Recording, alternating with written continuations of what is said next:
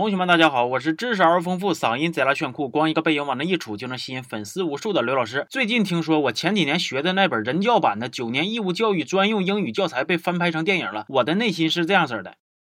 咋的？教科书都能拿来拍电影了吗？那故事是要描写主谓宾和定状补之间不能说的小秘密吗？然后当我花了九十分钟看完这部电影，瞪着俩眼珠子瞅电脑的时候，我陷入了沉思。相比于看这个电影，我宁愿再翻几遍英语教材。这就好像啊，你刚打算吃饭，然后来了个人，瞎么虎眼的，啪叽就往你碗里边拉了一坨屎。含蓄点的来表达此刻的心情呢，大概就是。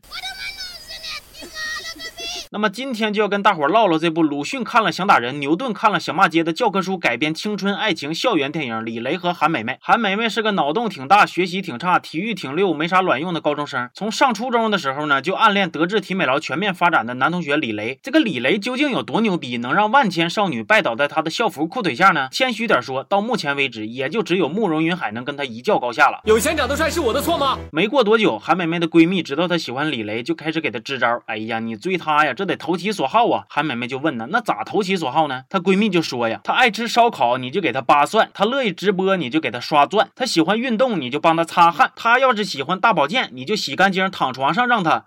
找刘老师二五零慢慢看，韩梅梅觉得闺蜜说的非常对呀，于是就去查了，结果发现李雷最擅长的科目竟然是英语，而英语非常不好的韩梅梅表现的十分沮丧。不过咱们就看这张成绩单啊，体育那栏不也写着一百分呢吗？你不最擅长体育吗？你俩唠唠篮球、排球、乒乓球，哪怕就聊点弹溜溜那也行啊，咋就非得硬扣题聊你最不擅长的英语呢？你可别跟我说你们那嘎体育考试满分是二百五吧？在英语上处于弱势的韩梅梅就打算在其他方面吸引李雷的注意，不过效果也不明显。熟悉姜太公钓鱼，愿者上钩的韩梅梅呢，以一包辣条贿赂了同学，打算约李雷钓鱼。但是信息爆炸的今天呢，钓鱼执法的新闻频频上热搜啊。李雷并没有被韩梅梅套路，所以说知识改变命运，教育成就未来。这一天，韩梅梅送礼物给李雷，结果李雷抄了句英语名人名言给她。韩梅梅本以为是李雷跟她表白，结果那句话的意思其实是君子之交淡如水，翻译成普通话呢，就是我觉得你是个好人。韩梅梅感到智商被侮辱，身体被掏空，脸皮被拉扯，自尊被践踏，于是她决定假期好好学习。然后高二分班的时候呢，李雷和韩梅梅就分到一个班了。本以为这次离男神这么近了，终于能有施展魅力的机会了，结果新转了一个妹子，一出场就自带鼓风机和光效啊，一看就是来搞事儿的，似乎还跟李雷有着什么不可告人的关系了。这可把韩梅梅给气坏了。但其实呢，他俩就是普通的邻居关系，只是因为李雷的地暖属性，看起来关系就挺暧昧的。另一边教英语的孙老师组织大家有偿补课，还利用透题的手段呢，逼迫同学们都来他的补习班。那这种不符合社会主义核心价值观的事儿能惯着他吗？于于是，在一次公开课上，同学。们就把孙老师有偿补课的事儿给捅出去了，而孙老师也从英语老师变成一名光荣的库房管理员了，有一种被钦定的感觉。新学期来临，李雷和韩梅梅知道一个噩耗，那就是他们的同学得了癌症。于是几个丫头小子就打算办个演唱会给同学筹钱治病。后来募捐活动圆满结束，李雷给韩梅梅留了一个五五渣渣不知道咋用的那么个玩意，就出国了。非常思念李雷的韩梅梅啊，跑到他们最后道别的江边。我本以为他会说点啥跟剧情有关的事儿，哪怕是吐点臭氧层子，我都算他对环境保护做贡献了。结果他说啥